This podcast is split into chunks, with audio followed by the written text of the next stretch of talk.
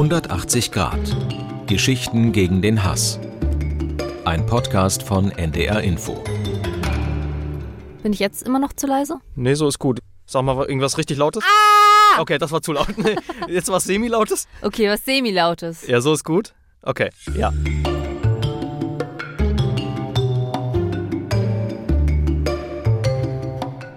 Ihr hört 180 Grad Geschichten gegen den Hass. Es gibt keinen abgeschlagenen Kopf. Unser Land gespalten und polarisiert. Mein Name ist Bastian Berbner. Und ich bin Alexandra Rollkoff. Ob es ein Happy End geben wird oder ein sehr schreckliches Ende, Can you speak English? hängt daran, was wir alle jetzt tun werden. Hi Alex. Hallo Basti.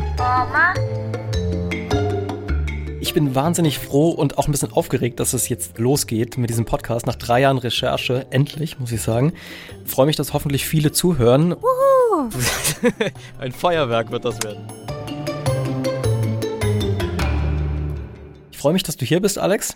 Ich freue mich, dass ich da sein darf. Ich weiß ja erst seit drei Minuten davon gefühlt. Und fragst dich jetzt wahrscheinlich, was mache ich überhaupt hier?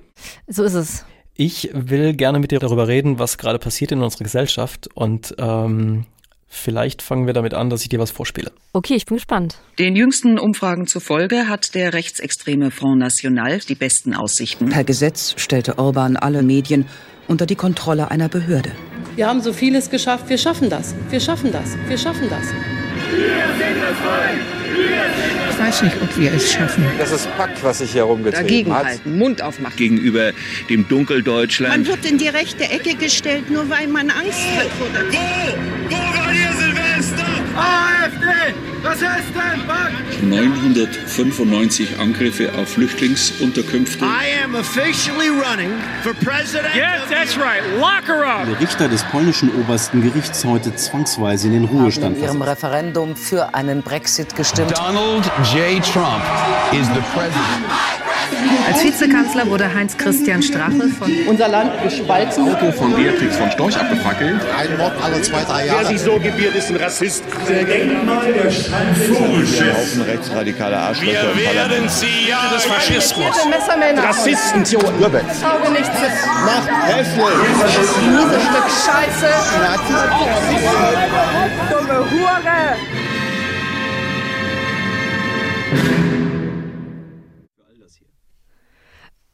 Ich, also ich merke gerade schon beim Hören, ähm, äh, dass ich da eine körperliche Reaktion drauf habe, dass mir das richtig Angst macht. Ich merke, wie mein Pulsschlag hochgeht, meine Hände werden ganz feucht. Das ist der Grund, warum du hier bist. Das ist der Grund für all das hier. Diese Wut, dieser Hass, diese gesellschaftliche Spaltung, was wir halt sehen in den letzten Jahren, mir macht die richtig Angst. Ähm, natürlich macht einem das schreckliche Angst mir und ich glaube aber auch ganz vielen anderen Menschen. Mir hat neulich jemand erzählt, er kann nachts nicht schlafen, weil er Sorge davor hat, dass Deutschland zerbricht. Es ist nicht so, dass ich nicht, nachts nicht schlafen kann, aber wenn mir ein Freund das erzählt hätte, hätte ich gesagt, ja klar, das kann ich total gut verstehen. Ja, ich glaube, dass wir in, im Moment in so einem Stadium der Panik sind. Aber ich glaube nicht, dass es die Lösung ist, noch mehr Panik zu schüren und noch mehr das Ende der Welt heraufzubeschwören, sondern eher sich zu fragen, was können wir tun? Das ist genau das, was wir hier tun wollen. Ich habe das Gefühl, auf was gestoßen zu sein bei meinen Recherchen, ähm, was helfen könnte, diese Spaltung in der Gesellschaft, die wir gerade sehen, zu ähm, lindern, den Hass so ein bisschen zurückzudrehen, diese Wut zurückzudrehen. Und ich habe dich eingeladen, weil ich weiß, dass du kritisch bist, dass du skeptisch bist. Von Natur aus, Wirklich? könnte man fast sagen. Nein, mach Sachen. Und ähm, dass du verrückt genug bist, dir hier ein paar Samstage und Sonntage mit mir um die Ohren zu schlagen im Studio. Ja, warten, wie, viel, wie viele es werden. Sieben Folgen haben wir geplant. Sieben? Ja. ja. Und, Davon wusste ich nichts. Ja, und in diesen sieben Folgen will ich dir halt erzählen, was ich in den letzten zwei bis drei Jahren recherchiert habe. Und dann ähm, sagst du am Ende hoffentlich, oh, da könnte was dran sein, das könnte funktionieren. Aber fürchtest du dich wirklich davor, dass Deutschland zerbrechen ja, könnte? Ja, natürlich. Ich meine, wir sind beide in den 80ern geboren. Ich bin aufgewachsen mit, äh, in Sicherheit, so sehr, dass ich gar nicht mehr drüber nachgedacht habe, dass es auch Unsicherheit geben könnte. In gewisser Weise auch mit der Annahme, dass es immer besser wird.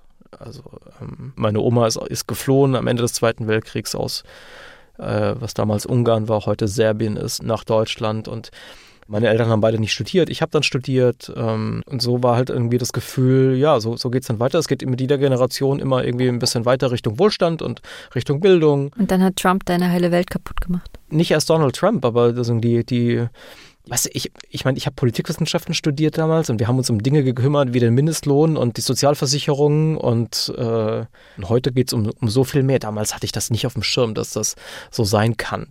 Aber natürlich können Länder abgleiten in Diktatur und Autokratie, natürlich. Und ich bin überhaupt nicht sicher, dass das heute nicht wieder passieren kann. Gar nicht.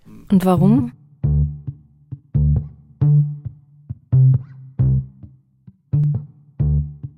Unter anderem, weil ich einen Mann getroffen habe, von dem ich dir jetzt erzählen will. Jascha Munk heißt er. Jascha ist mittlerweile wahrscheinlich einer der besten Gesprächspartner, wenn es um diese Frage geht, die wir gerade diskutieren. Werden wir unser politisches System beibehalten? Werden wir den Rechtsstaat verlieren? And joining us live from Washington is Yasha Its author Monk. is Yasha Monk. Yasha Monk uh, joins Yasha us Monk live lehrt politische Theorie in Harvard. Herzlich willkommen, Jascha Munk. Schönen guten Abend.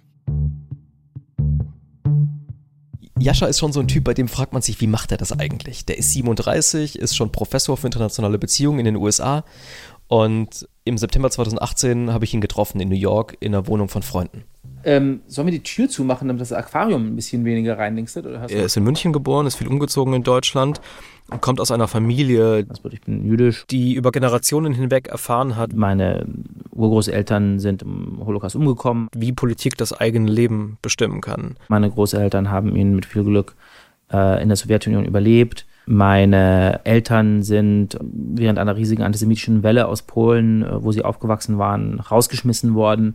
Auch er hat Antisemitismus erlebt als Kind, als Jugendlicher und hatte sozusagen immer so eine Sensibilität dafür, dass ähm, Dass ganz schlimme Sachen möglich sind in der Politik, aber gleichzeitig, dass es irgendwie auch vorweggenommen ist, dass im Endeffekt natürlich die Guten gewinnen werden. Aber dann hat er angefangen, all das zu beobachten, was du gerade schon gehört hast, diese Spirale, ähm, die dann auf einmal losgegangen ist. Ist heute zwangsweise in den Ruhestand in ihrem. Referendum für einen Brexit Und gestimmt. Ende 2016 hat er sich gefragt, Naja, mittlerweile ist der mächtigste Politiker der Welt Donald Trump. vielleicht gibt es doch die Gefahr, dass gefestigte Demokratien wie die USA oder Großbritannien abrutschen in die Autokratie. Vielleicht gibt es auch die Gefahr, dass Deutschland wieder abrutscht.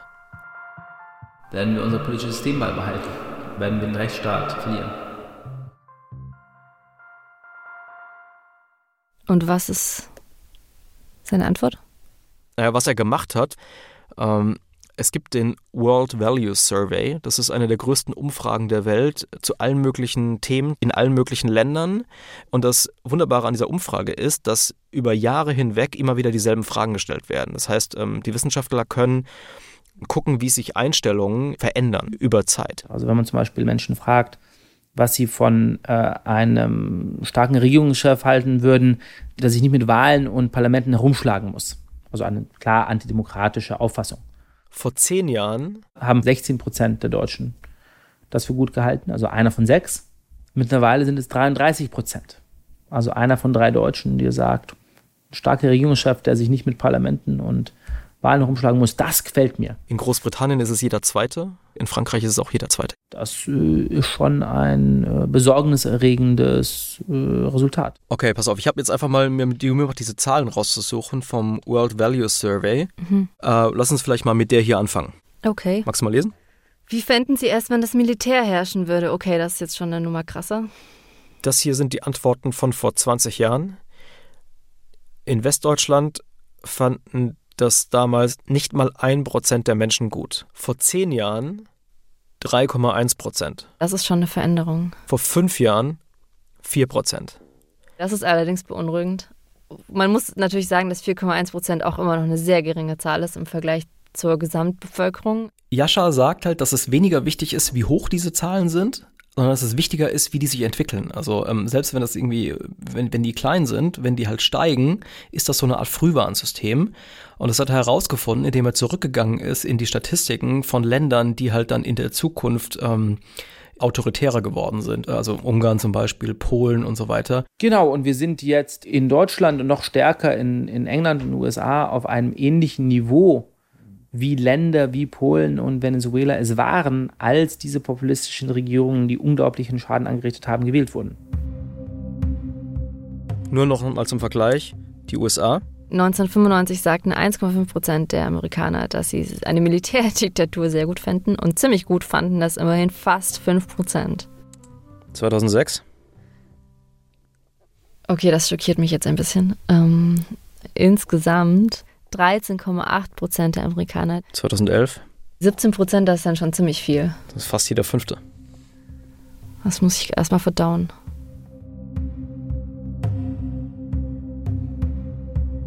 Mittlerweile ist für Jascha klar, was auf dem Spiel steht, ist die liberale Demokratie. Die Frage ist, was können wir dagegen tun? Im Moment scheint alles immer nur schlimmer und schlimmer und schlimmer zu werden. Und alle wissen irgendwie, wir brauchen eine 180-Grad-Wende.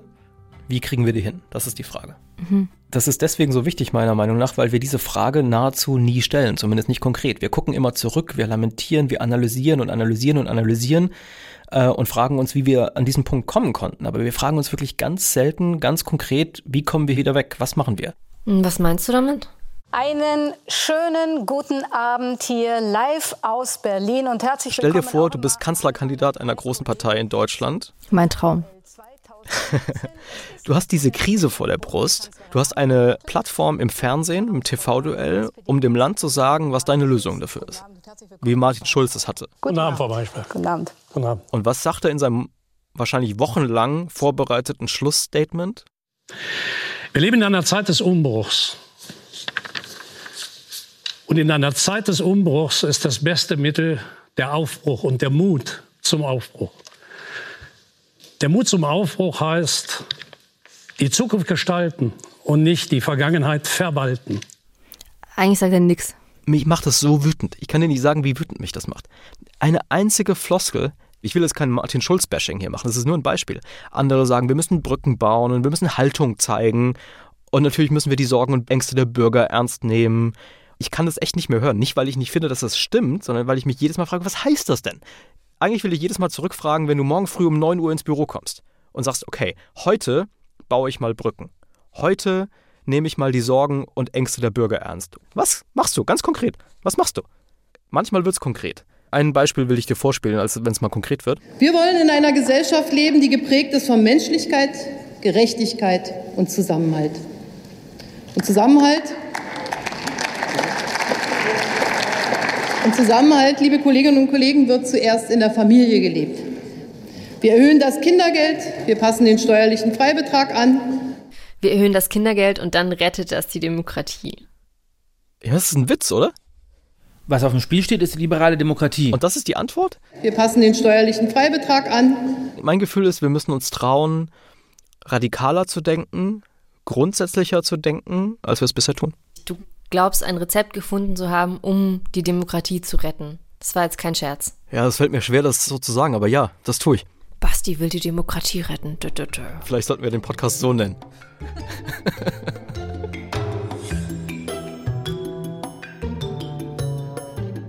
Also das glaube ich aber erst, wenn ich es höre. Ja, ich meine, vielleicht ist es auch irgendwie völlig Banane. Ähm, und ehrlich gesagt habe ich das am Anfang auch gedacht.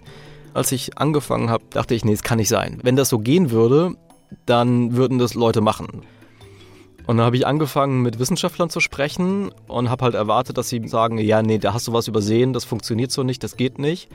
Und das ist aber nie passiert, eher im Gegenteil. Die meisten haben gesagt, hm, klingt relativ plausibel. Ich wünsche mir natürlich, dass du recht hast, aber ich glaube es nicht so richtig. Wir werden ein bisschen reisen in diesem Podcast, aber in dieser ersten Episode bleiben wir noch in Deutschland. Mein Ziel ist, dass du so ein bisschen von der Magie angesteckt wirst, die mich damals angesteckt hat. Und äh, dafür werden wir an zwei Orte reisen. Der erste davon ist Hamburg-Lockstedt. Da wollte ich schon immer mal hin. Dort leben zwei Menschen. Warte mal, ich habe hier ein Foto äh, von ihnen auf dem Handy. Die beiden hier, das sind Christa und Harald Hermes. Oh, die sehen aus, wie man sich sehr liebe Großeltern vorstellt. Magst du mal beschreiben, wie die aussehen? Also sind beide weißhaarig, beide lächeln. Ähm, sie halten sich im Arm, so als würden sie sich immer noch sehr lieben, obwohl sie schon seit fünf Jahrzehnten verheiratet sind. Volltreffer. Goldene Hochzeit gefeiert vor fünf Jahren. Ähm, sind über 70 beide, Rentner. Sie war Hausfrau die meiste Zeit ihres Lebens, er war Kfz-Mechaniker. Und ähm, genau, die beiden habe ich in Hamburg getroffen und los geht's. Guten Tag, Herr Hermes. Fahrrad. Ich wollte unbedingt mit denen sprechen, weil denen was passiert ist, was quasi ihr ganzes Leben umgekrempelt hat, im Prinzip von heute auf morgen. Also so eine Sache, bei der nachher eigentlich nichts mehr war wie vorher. Ich fange mal mit dem Vorher an. Dieses Vorher war im Prinzip so, wie ich mir ein typisches Rentnerleben vorstelle. Wie sah Ihr Alltag aus vorher? Aufstehen, frühstücken, was machen wir heute? Haben wir Termine? Was essen wir zum Mittag? Äh, sollen wir mal Britta oder Esther besuchen, unsere Kinder? Äh, ja, war immer ein Fragespiel. Was machen wir heute? Wenn es nach ihm gegangen wäre, hätte es genauso auch weitergehen können, bis sie dann irgendwann gestorben wären. Das wäre völlig okay gewesen für sie.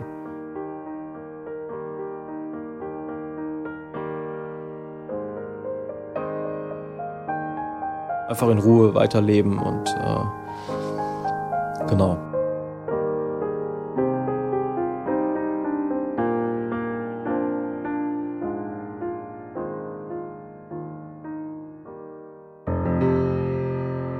Aber in der Zwischenzeit. Ja, 2014 war das, ging das schon los. In der Zwischenzeit waren viele Nachbarn gestorben. Die Wohnungen waren hier zum Teil leer. Also ich würde mal sagen, 80 Prozent waren leer. Also man muss sich das so vorstellen, das ist eine Reihenhaussiedlung mit vier Apartmentblocks und insgesamt über 100 Wohnungen. Und da hat man sich mit der Stadt geeinigt, äh, dass hier dann Asylanten einziehen.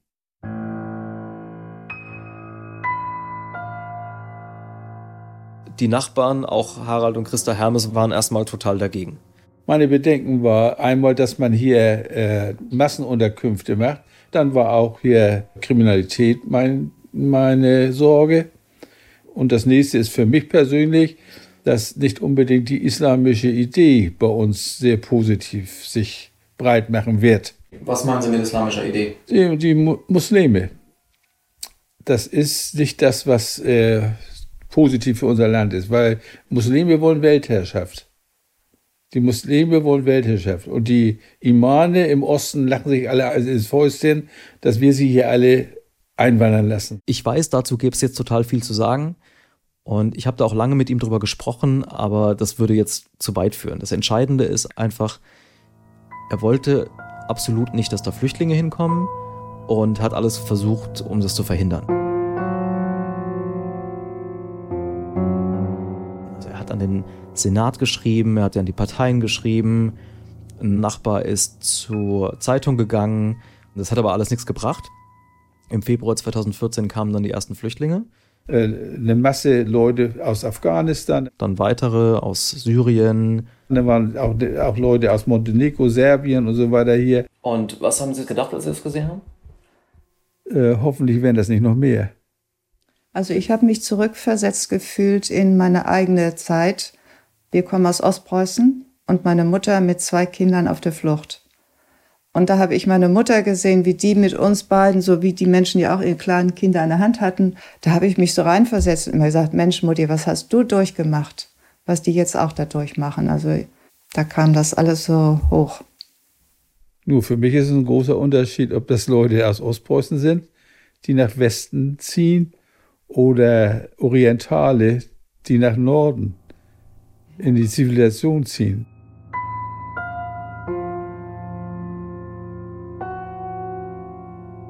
Aber jetzt hat er halt jeden Tag gesehen, wenn er am Fenster stand oder auf dem Balkon, dass neue Flüchtlinge kommen.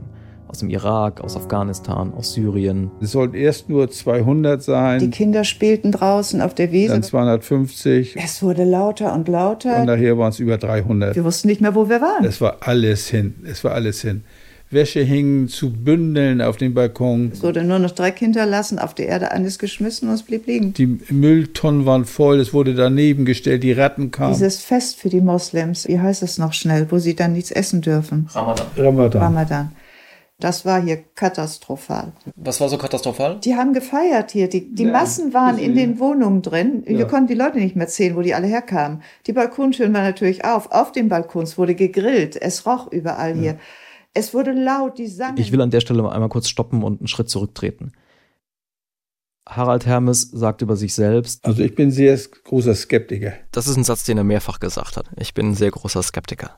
Ja, Skeptiker ist milde gesagt, würde ich behaupten. Ja, es ist in Wahrheit ja noch viel mehr. Ne? Es ist ja viel mehr als Skepsis, was er hat. Er hat riesige Vorteile. Über Orientale. Über Ausländer ganz allgemein. Integrieren ist im Grunde ein Fremdwort für die. Über Muslime. In, Im Islam können sie keine Demokratie.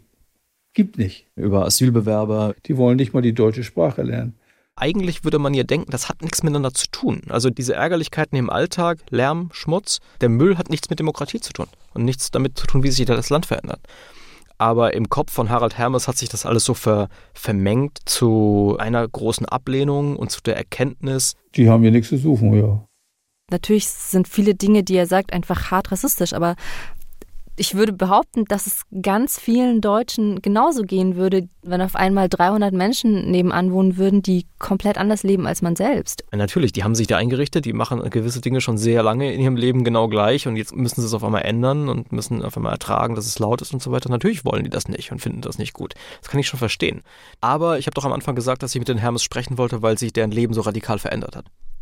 Und all das, was du jetzt gerade gehört hast, das war noch nicht das, was ich meinte. Ach so?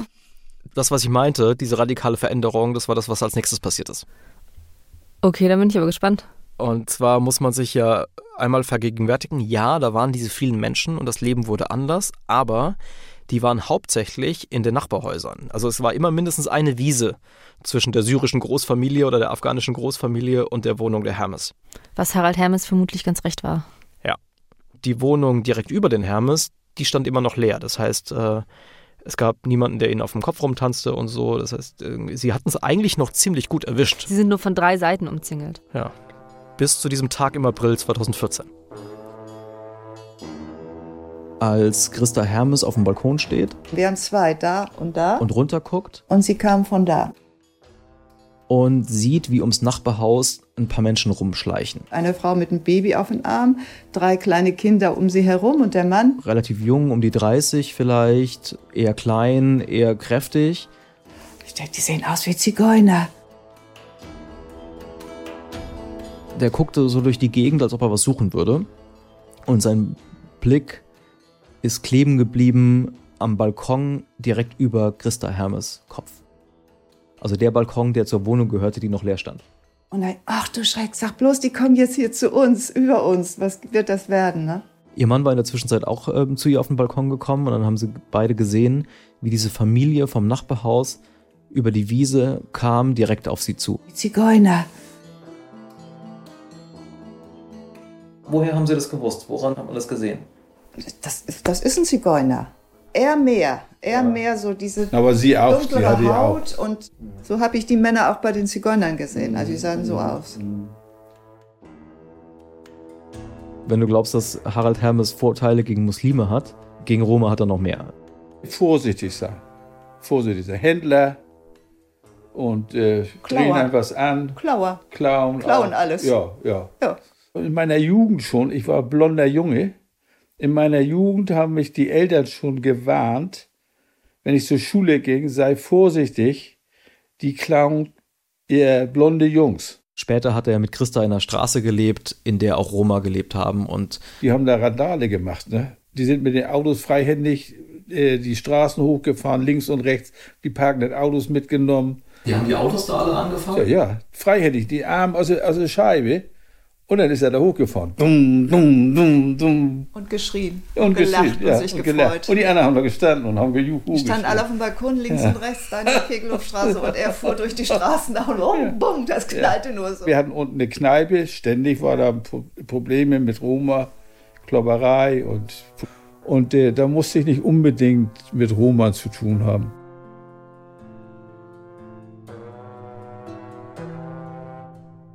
Aber jetzt waren sie halt da. Jetzt standen sie unten an seinem Balkon, haben hochgeguckt zu ihm und haben angefangen zu sprechen. Die Frau genauer gesagt, in gebrochenem Deutsch. Also sie haben gegrüßt und dann haben sie sich mit Namen vorgestellt und wir Die Hermes haben nichts gesagt. Also wir waren leicht geschockt, auch von der Menge der Personen. Vier Kinder hat die Frau, ich, vier Kinder, du liebe Zeit. Sie haben aber gesehen, wie der Mann dann mit dem Schlüssel zur, zur Haustür rein ist. Und dann haben sie gehört, wie sie durchs Treppenhaus hochgingen in die Wohnung. Wir hörten dann schon den Jungen, den hörten wir dann schon laufen, der war natürlich jetzt begeistert von einem Zimmer ins andere Zimmer, der raste nur noch durch die Wohnung. Da kriegten wir es zum ersten Mal schon mit, was wir befürchteten. Das kam dann auch ganz schnell. Keine Das- Teppiche oben.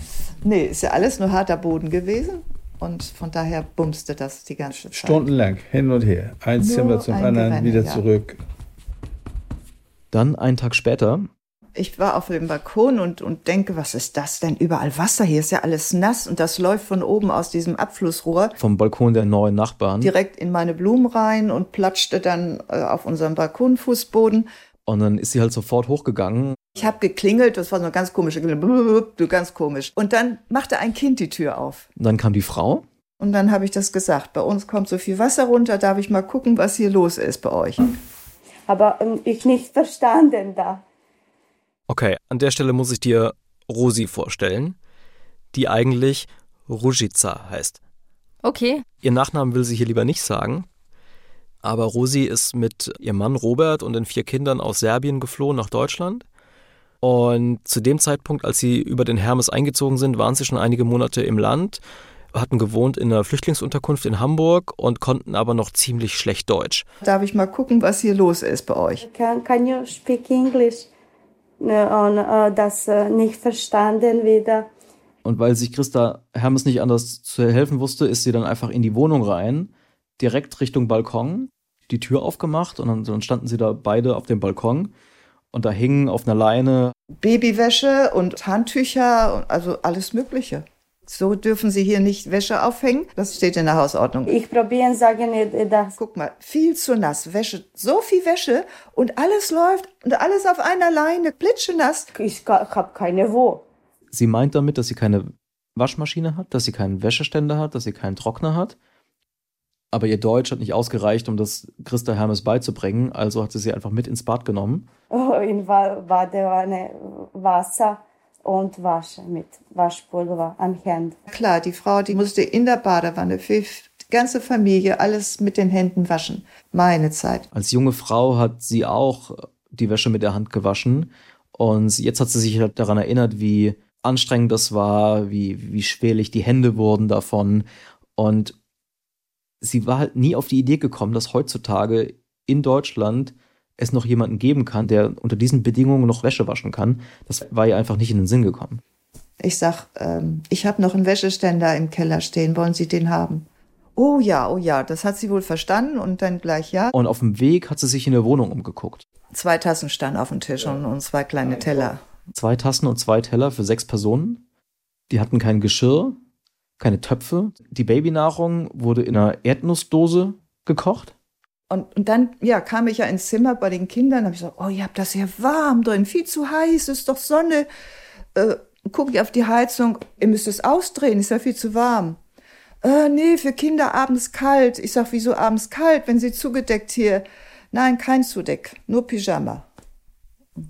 Da wurde es bei mir erstmal Heller. heller. Wie leben die, die armen Menschen Ja, hier? Ja, da hatte ich, kam schon Mitleid in mir hoch. Und ich habe gesagt, ich guck mal unten, ich bringe euch was rauf, was ihr braucht. Also ist sie an dem Tag Man hat ja alles massig. hoch und runter geschattelt. Ich bringe euch was rauf. Immer wieder vom ersten Stock runter in den Keller, wieder hoch, wieder in den Keller und wieder hoch. Dann kam ich mit Wolldecken rauf. Ich bringe euch was Besteck, rauf. Bettwäsche, Handtücher. Kochtöpfe, Geschirr. Ich bring und euch ich was bringe rauf, euch ich was bring rauf. euch was Und Rosi hat gar nicht verstanden, was eigentlich abgeht. Hab bekommt und Topf und äh, Teller und Tasse. Kaffeemaschine hatten wir sogar noch im Keller, da hat sie sich am meisten drüber gefreut. Eine Kaffeemaschine. Nach ein paar Stunden sind sie dann da gesessen, Christa Hermes und ihre neue Nachbarin Rosi, und haben Kaffee getrunken. Rosi hat erzählt, dass sie aus Serbien stammen, dass sie dort diskriminiert wurden als Roma und dass sie deswegen geflohen sind. Irgendwann ist dann auch Harald dazu gekommen, der von Robert wiederum erfahren hat, dass der auch Kfz-Mechaniker ist, also wie er selbst. Und ja, das, das hat einiges geändert, weil in den nächsten Tagen, wenn der Junge wieder durch die Wohnung gerannt ist, Und dann haben sie nachher immer gesagt, hier, äh, Milan, nicht laufen, Opa schläft. Der Opa da unten, der muss schlafen. Der schläft den ganzen Tag scheinbar dann immer. Und dann haben sie ihn so ein bisschen zur Ruhe gekriegt, dass das ja nicht so ständig war.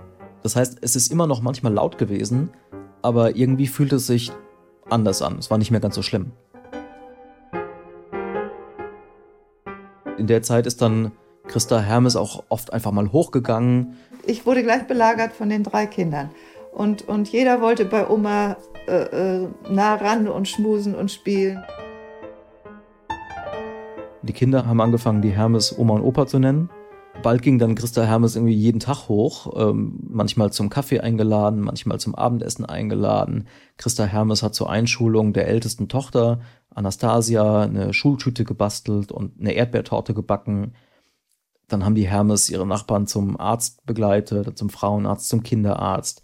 Auch bei Behördenterminen waren sie dabei, einfach um zu helfen, zu übersetzen. Wir merkten, wir wurden gebraucht. Wir waren ja nun alt geworden mit der Zeit, unsere Kinder groß, Enkelkinder auch groß. Also was können wir schon noch tun? Und hier sahen wir plötzlich, wir werden noch gebraucht. Guck mal, das ist doch toll. Wir können noch helfen, wir können das noch tun. Unser Tag war ausgefüllt. Wir haben wieder genug um die Ohren gehabt und das hat Spaß gemacht. Das dauerte nicht lange, da hatten sie mehr mit den Nachbarn zu tun als mit ihren eigenen Töchtern. Mhm, ja. Obwohl die auch beide in Hamburg wohnen. Oft haben Rosi und Christa zusammen Wäsche aufgehängt. So kamen wir uns immer näher. Und irgendwann kam das so. Das ist so wie eine Mutti. Du bist wie meine Mutti so. Dann fällt dieses Wort Mutti, dann ist man doch wahrscheinlich erstmal so hm, Mhm. irritiert. Ja, war ich auch. Warum sagt die Mutti zu mir so?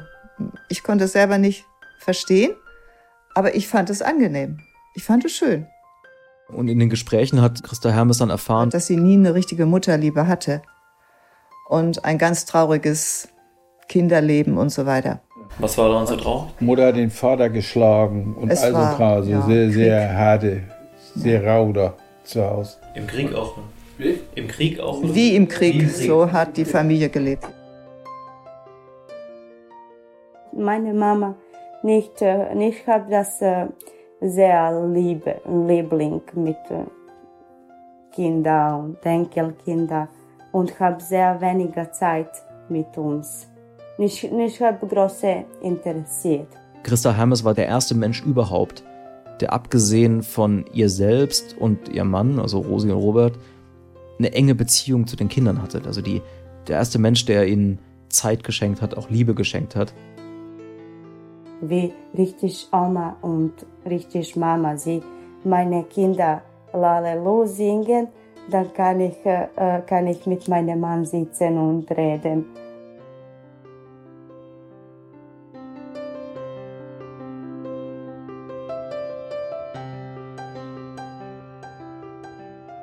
Oh, das ist total rührend. Ganz, ganz schön. Ja, also vielleicht doch wieder die Lieblingsoma und Lieblingsopa. Wie, wie hast du vorhin gesagt, sehen aus wie so eine ganz. Äh, Ja, wie die Großeltern, die man sich so wünscht. Ich bin aber auch ein bisschen überrascht, ehrlich gesagt, weil ich mir. Also ich bin vor allem überrascht über Christa Hermes Reaktion, weil sie, sie beschreibt ja, wie sie hochging und dann sah, was die Familie alles nicht hatte und dann sich selbst so darin erkannte oder sich erinnerte an ihre eigene Erfahrung. und das ist, wenn du das so hörst, alles andere als selbstverständlich für dich. Ich würde sagen, oder ich glaube, es gibt Menschen, die damit sehr viel weniger Empathie darauf reagiert hätten. Als ich Rosi interviewt habe, habe ich sie gebeten, mal Christa Hermes zu beschreiben. Äh, Mutti ist äh, eine warme Person, eine ruhige Person, äh, eine Frau, wo, wo wissen, dir macht Ruhe, wenn bist du unruhig. Diese Person ist eine um, alles, alles in Superlativ, der- eine beste Person, was habe ich getroffen in meinem Leben. Und Harald? Auch. Auch.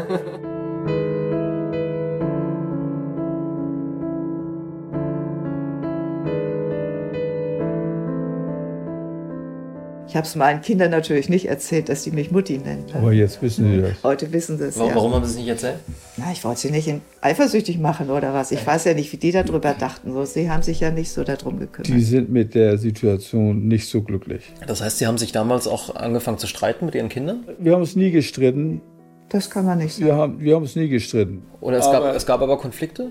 Wir haben gemerkt, sie verstehen uns nicht. Sie, ich glaube, sie die haben hatten gesagt, Angst, dass wir mal enttäuscht werden. Dass, dass sie sagen, äh, hoffentlich übertreibt ihr das nicht und seid irgendwann mal so enttäuscht von den Menschen, die, dass die euch ausnutzen. Das war so ihre Sorge. Roma. Ja. Das haben sie nicht gesagt, aber Nee, aber ich denke, Ja. das haben sie gedacht. ne? ja. Ja, ja, sie hatten Sorge um uns. Wie gut haben Ihre Kinder die kennengelernt? Schlecht. Ich will nicht. Nicht. Nee, gar nicht. Warum nicht? Weil sie kein Interesse daran hatten. Das musste nicht sein. Hat sich auch nicht ergeben, mal bei einem Besuch. Nö, nö. Ob sie das vermieden haben, wissen wir nicht. Aber wir haben es auch nicht gefördert, Mhm. weil wir wussten, dass vor Behalte da sind. Ne? Und ihre Töchter waren auch nicht die einzigen.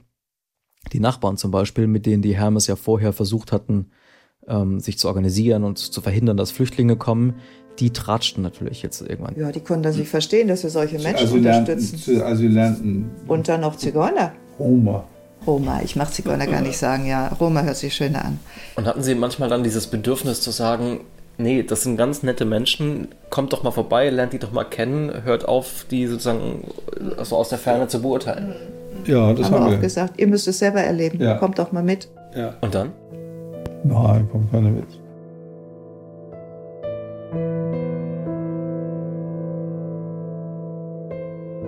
Siehst du, genau das, was ich gesagt habe. Es gibt eben dann doch Leute, die in dem Moment halt dicht machen. Und sagen, wir wollen das gar nicht. Ja, gleichzeitig waren die Hermes ja genauso gewesen. Die, die serbische Familie war nicht die erste Familie, die da einzog. Davor waren ja die Syrer da und die Afghanen und, äh, und da sind die Hermes ja auch nicht hingegangen. Ja, ich finde, der Fall zeigt halt auch, Vorurteil verschwindet nur, wenn man irgendwie auf einer Gefühlsebene berührt wird, auf irgendwas, das nicht im Kopf stattfindet, sondern irgendwo anders. Also, dass die Eltern ihren Töchtern erzählen, wie nett diese Roma-Familie ist, nützt überhaupt nichts, sondern man muss es eben selber erleben. Und das wäre nicht passiert, wenn Christa Hermes nicht gezwungen gewesen wäre, hochzugehen an diesem einen Tag, als ihr Balkon unter Wasser stand. Du willst sagen, dass alle Flüchtlinge ihren deutschen Nachbarn Wasser auf den Balkon laufen lassen sollten. Vielleicht würde das helfen. Das ist nicht mein Rezept, das kann ich auch sagen. Puh, ein Glück. Ich dachte schon, wir hätten es Sonst wäre das jetzt schnell zu Ende. Gibt es einen Moment, an den Sie sich erinnern, wo Ihnen selbst ganz intim das bewusst geworden ist, oh, ich, ich ändere mich jetzt hier gerade? Das ist ja ein schleichender Prozess gewesen. Ich hätte mir das früher nicht vorstellen können. Roma wäre das letzte gewesen, wo ich mich für interessiert hätte. Und jetzt kommen Roma und ich kann die lieb haben. Also es ist nicht so, dass man, dass das irgendwo äh, verordnet wird, sondern das Herz öffnet sich und sagt, dich oder euch kann ich lieb haben. Das heißt, emotional haben Sie sozusagen von eher Angst am Anfang, unbekannterweise, Ja. hin zu hm, Skepsis, das könnte laut werden, die haben vier Kinder, zu guter Nachbarschaft wahrscheinlich, oh, die sind, das sind nette Leute, die haben sich gleich vorgestellt, Ja. zu Freundschaft. Mhm. Ja. Ich empfand sofort ein Liebesgefühl in mir, dass ich, Sie lieb haben kann. ich hätte die alle nur immer umarmen können. Wenn Sie das so sagen, Sie wirken immer noch überrascht. Auch heute Ja, noch. ich bin von mir überrascht. Ist so. Ist so. Und dass man den in den Arm nehmen kann und, und drücken kann und lieb haben kann. Und selbst meine Frau sagt nichts, wenn die Frau mich in den Arm nimmt. Nee, absolut nichts. Gar nichts. Du ja auch nichts, wenn Nee. er mich zerdrückt. Nee.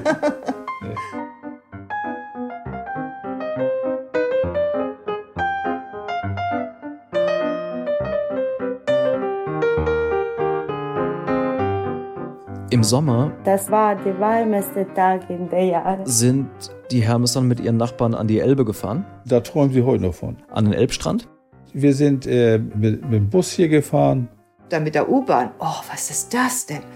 Und dann sind wir bis an die Finkenwerder. bis Finkenwerder gefahren. Dann wir sind am Strand äh, sitzen. Äh, Ja, am Elbstrand. Und die Kinder, da ja, wie sie waren, im Sand. Die kannten das ja nicht. Dann Robby und ich und andere Kinder können äh, bisschen wir auch spielen im Wasser. Die Rosi ging dann ans Wasser.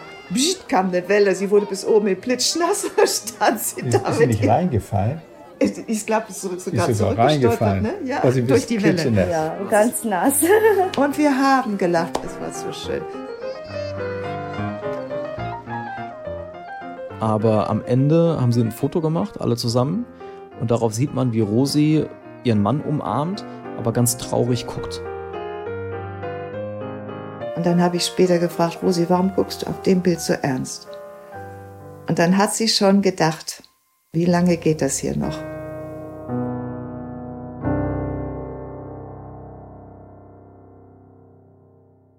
Zu dem Zeitpunkt war die Familie schon fast ein Jahr in Deutschland, aber als serbische Staatsbürger hatten sie halt sehr schlechte Chancen auf Asyl. Harald Hermes ist dann zu einem Anwalt gegangen mit ihnen, der hat aber sofort abgewinkt, hat gesagt, das, das wird nichts. Also hat Harald Hermes zum zweiten Mal einen Brief aufgesetzt an den Staat. Ich habe äh, die, die, die Behörde angeschrieben. Die Ausländerbehörde in dem Fall. Habe geschrieben, dass sie sehr wahrscheinlich gut integrierbar sind, Das Gefühl hatten wir, also dass sie Deutschland, das war für sie und äh, Deutschland vorne, HSV vorne und also sie, sie werden, die wären bestimmt gute Deutsche geworden. Und auch seine, sein, er ist Kraftfahrzeugmechaniker. Ich weiß, dass der, der Beruf heute nicht mehr überlaufen ist. Warum man den Mann nicht hier lässt? Solche Leute werden gesucht. Er hat den Brief weggeschickt und ein paar Tage später, Ende August war das, 2014, sind die Hermes in den Urlaub gefahren nach Österreich, um ihre goldene Hochzeit zu feiern.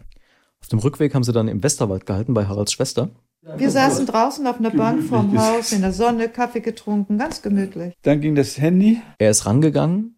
Hier, äh, Rutschika. Sie schrie richtig ins Telefon rein. Also ich hörte auch, dass sie weinte. Das kriegte Ja. ich mit in der Stimmlage so. Was ist los? Ich höre Rosis Stimme. Was ist los, Harald? Was ist los? Dann hat er das Handy auf laut gestellt. Mutti, Papa, Wir in Belgrad auf Bank. Nix Hause und äh, wir nicht wissen, wohin. Ne? mein Mann ist wirklich keiner, der weinen kann. Der weint, also ich ein, zweimal im Leben habe ich ihn weinen gesehen. Da hat er Tränen. 54 Jahre verheiratet. Da hat er Tränen in den Augen gehabt. Das, ist, das war so schrecklich für uns beide. Ja, das war traurig.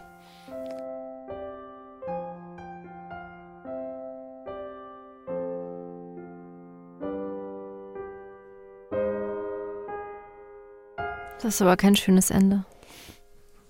Vielleicht ist es ja noch gar nicht das Ende.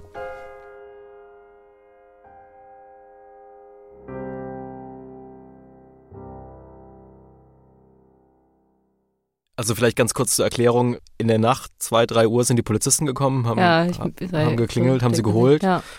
Wenige Stunden später saßen sie im Flugzeug und landeten in Belgrad. Ja.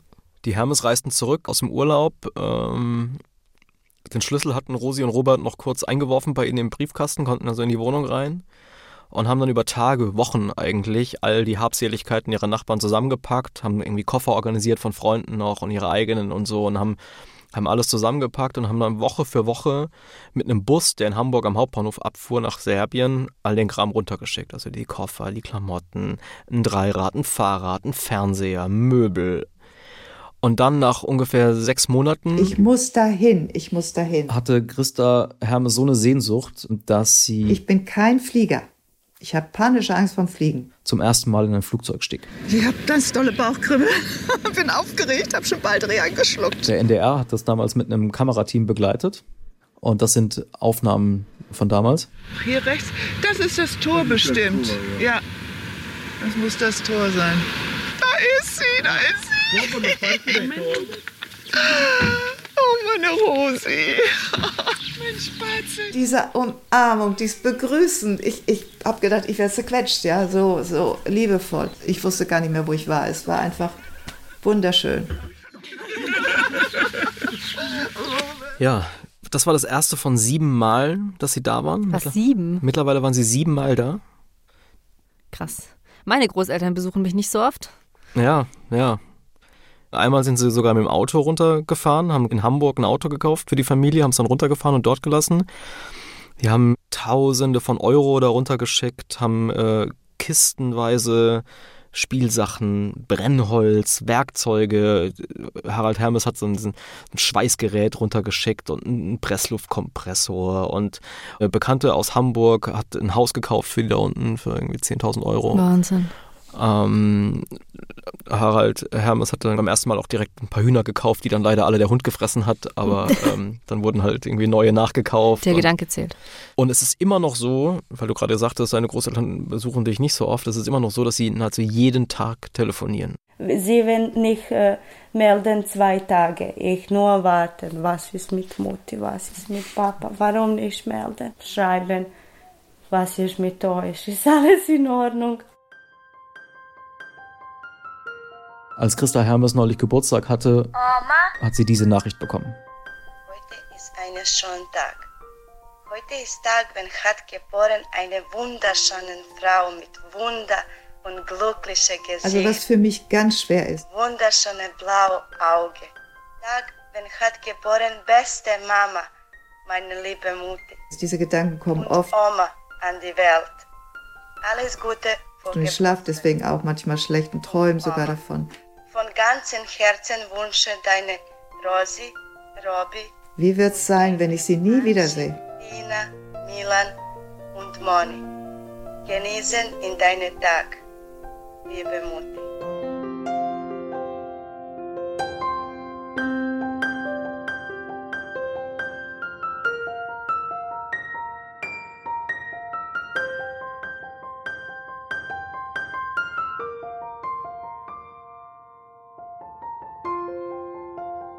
Das ist natürlich wunderschön.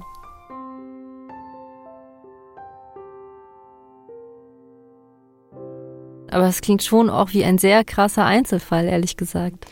Was wäre denn gewesen, wenn das keine super nette Familie gewesen wäre, sondern eine Familie, die tatsächlich keinen Bock gehabt hätte, mit den Hermes Kontakt aufzunehmen. Und nicht, weil sie Roma sind, sondern einfach, weil, weil Menschen halt manchmal nicht nett sind, auch wenn man zu ihnen nett ist. Ich finde diesen Fall wirklich toll, aber diese Begegnung lässt sich, glaube ich, nur bedingt auf den Rest der deutschen Gesellschaft übertragen.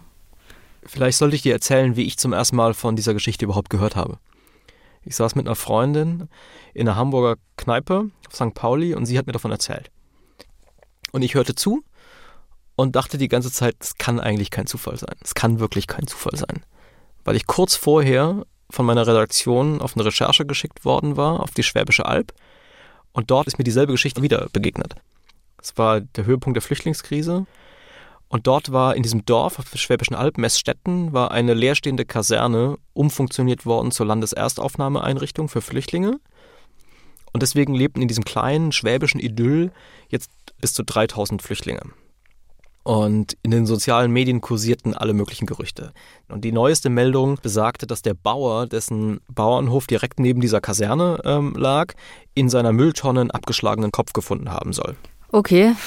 Ich habe noch fürs Fernsehen damals gearbeitet und bin halt mit einem Kamerateam nach Messstetten gefahren auf den Bauernhof von Gerold Huber, so heißt der Bauer, und habe ihn gefragt, was da dran ist. Herr Huber, wo ist, wo ist jetzt der, der abgeschlagene Kopf gewesen? Es gibt keinen abgeschlagenen Kopf, es ist nur ein Gerücht. Alle, alle großen Dinge, äh, die hier rumgehen, sind nur Gerüchte. Das eigentlich Wichtige, ähm, was er mir erzählt hat, das war, nachdem die Kamera aus war. Wie das so ist, ne? man führt ein Interview, macht die Kamera aus und redet noch ein bisschen weiter. Und bei der Gelegenheit hat er mir dann die Geschichte erzählt, an die ich mich später in Hamburg in der Kneipe mit meiner Freundin ähm, erinnert habe. Und um jetzt zu überprüfen, ob das auch alles äh, genau so war, wie ich mich daran erinnert habe, habe ich ihn nochmal angerufen, um zu fragen.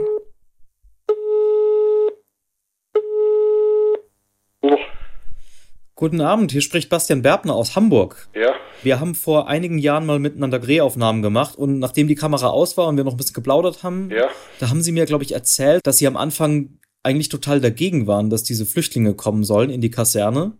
Na gut, die Befürchtung war einfach da, dass, dass es äh, hier nicht nur äh, Flüchtlinge hat, sondern auch Straftäter. Hm. Und da hat man schon ein bisschen Angst, ja, dass die uns vielleicht äh, nachts ins Haus eindringen können oder irgend äh, gerade meine Kinder sind normalerweise mit dem Fahrrad zur Schule gegangen, dass man das einfach hat man nicht mehr, nicht mehr gemacht, ja. Wie alt waren Ihre Kinder damals?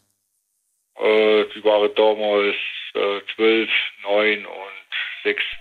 Das, das hätte mir niemand verzeiht, wenn ich gesagt hätte, und die fahren jetzt Fahrrad oder laufen zur Schule äh, und müssen praktisch durch das Geringele durch, alleine mit ihrer Schulrenze. Die Flüchtlinge sind eingezogen und irgendwann waren es über 2000. Und die waren wirklich eher Nachbarn, also die hatten jeden Tag miteinander zu tun. Und ähm, mit denen, wo wir zu tun gehabt haben, waren nur positive Erfahrungen, ja. Was heißt das? Was waren das für positive Erfahrungen? Es kommen heute noch jetzt äh, Syrer zu mir äh, zum Milchholen ab und zu oder ja, man hat einen Kontakt. Irgendwann hat seine Tochter dann da drüben in der Kaserne Deutsch unterrichtet, seine Frau hat sich engagiert und dann war es auch so, dass die Flüchtlinge halt zum Einkaufen ins Dorf laufen mussten und das war irgendwie so ein Kilometer, ein bisschen mehr als ein Kilometer und dann hat Gerold Huber sich halt eingesetzt beim Landratsamt dafür, dass da Shuttlebusse eingerichtet werden, dass die das nicht mehr machen müssen, gerade im Winter nicht. Ja, genau, ja. Und hat das geklappt? Ja, das hat noch geklappt. Das okay. hat noch funktioniert, ja. Okay. Aber das heißt, wenn man sich jetzt das mal anguckt, ähm, am Anfang haben sie gesagt, naja, wir haben schon Bedenken, lieber nicht. Und dann am Ende haben sie gesagt, wollen wir nicht irgendwie Shuttlebusse einrichten und haben sich so eingesetzt für die? Äh, ich muss auch differenzieren. Da waren äh, sicherlich drei SEK-Einsätze mit Hubschrauber und Tralala und Großaufgebot. Aber äh, man muss halt die anderen 99 Prozent auch noch rausfinden. Herr Huber, ich danke Ihnen ganz herzlich, wünsche Ihnen einen ganz schönen Abend. Alles klar, ja. Ja, und dann ja, bis bald vielleicht mal wieder. Danke, danke, ciao. Im Prinzip habe ich mich an diese Geschichte erinnert, weil ihm genau dasselbe passiert ist wie den Hermes. Er hatte Vorurteile, wollte die da nicht haben, dann kamen sie und er hat gesagt, die sind eigentlich ganz nett, die Leute. Dann hat er sich für sie eingesetzt, hat also auch sein Verhalten geändert. Jetzt ist hier viel weniger Liebe und viel weniger Drama und so weiter im Spiel, klar. Aber vom Mechanismus her ist das sozusagen eins zu eins dieselbe Geschichte. Und daran habe ich mich erinnert damals. Ich will deine Geschichten jetzt nicht abtun und ich glaube, dass es viele Fälle gibt, in denen so ein Kontakt dafür sorgen kann, dass Menschen sich näher kommen. Aber dass man vom Feind zum Freund wird, nur wenn man sich begegnet. I doubt it. So, ich bezweifle das.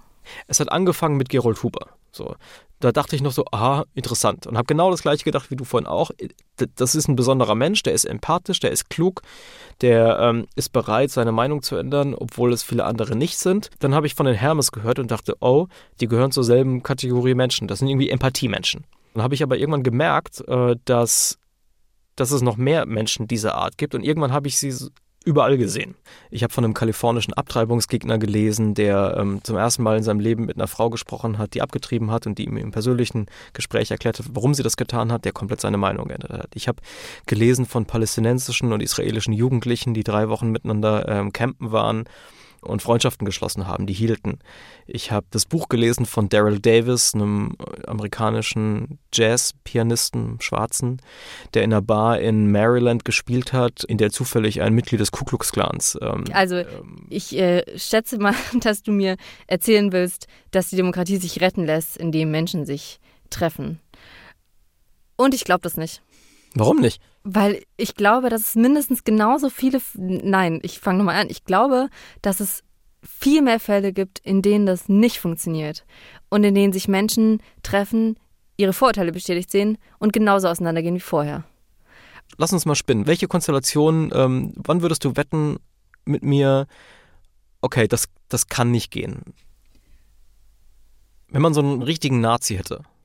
Nicht so einen Nazi, wie sie auch gibt, sondern so einen richtigen Nazi. Eigentlich fühle ich mich als nationaler Sozialist, als Nationalsozialist. In erster Linie Sozialist, in zweiter Linie national. Indoktriniert bis in die letzte Phase seines Körpers. Für mich ist das Blut in dieser Ahnenreihe, äh, für mich ist es wirklich wichtig, dass es weitergetragen wird. Oh Gott, da gefriert es mir in den Adern. Blut- und Ahnenreihe. Uah. Der ist ein richtiger Ideologe. Gibst du dem eine Chance? Mm, nein. Okay, in zwei Wochen werden wir es herausfinden. Und nicht nur das, du kriegst auch eine Antwort darauf. Ob das Einzelfälle sind oder nicht. Ja, ich kann dich beruhigen, auf diese Frage gibt es eine wissenschaftlich fundierte Antwort. Aber die gibt es halt erst beim nächsten Mal. Okay. Cliffhanger.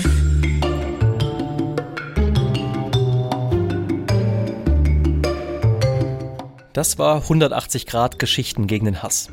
In zwei Wochen hören wir uns hoffentlich wieder, entweder über unsere Website www.100-80.de oder natürlich in eurer Podcast-Tab. Danke fürs Zuhören, danke an Jascha Munk, an Harald und Christa Hermes, an Gerold Huber und an Rosi für die Interviews. Danke an Alex Reukoff. Vielen Dank, dass ich äh, mitmachen darf, glaube ich, nach der ersten Folge. Danke auch an Simon Hanke für die wunderbare Website, an Martin Pagels für die Trailer, die hoffentlich viele von euch hierher geführt haben an Ole Pflüger natürlich, ähm, der nicht nur dafür sorgt, dass hier alles so toll klingt, wie es klingt, sondern auch noch ähm, so viel mehr macht. Ohne ihn gäbe es den Podcast nicht. Mein Name ist Bastian Berbner. So viel für heute. Bis zum nächsten Mal. Bis dann.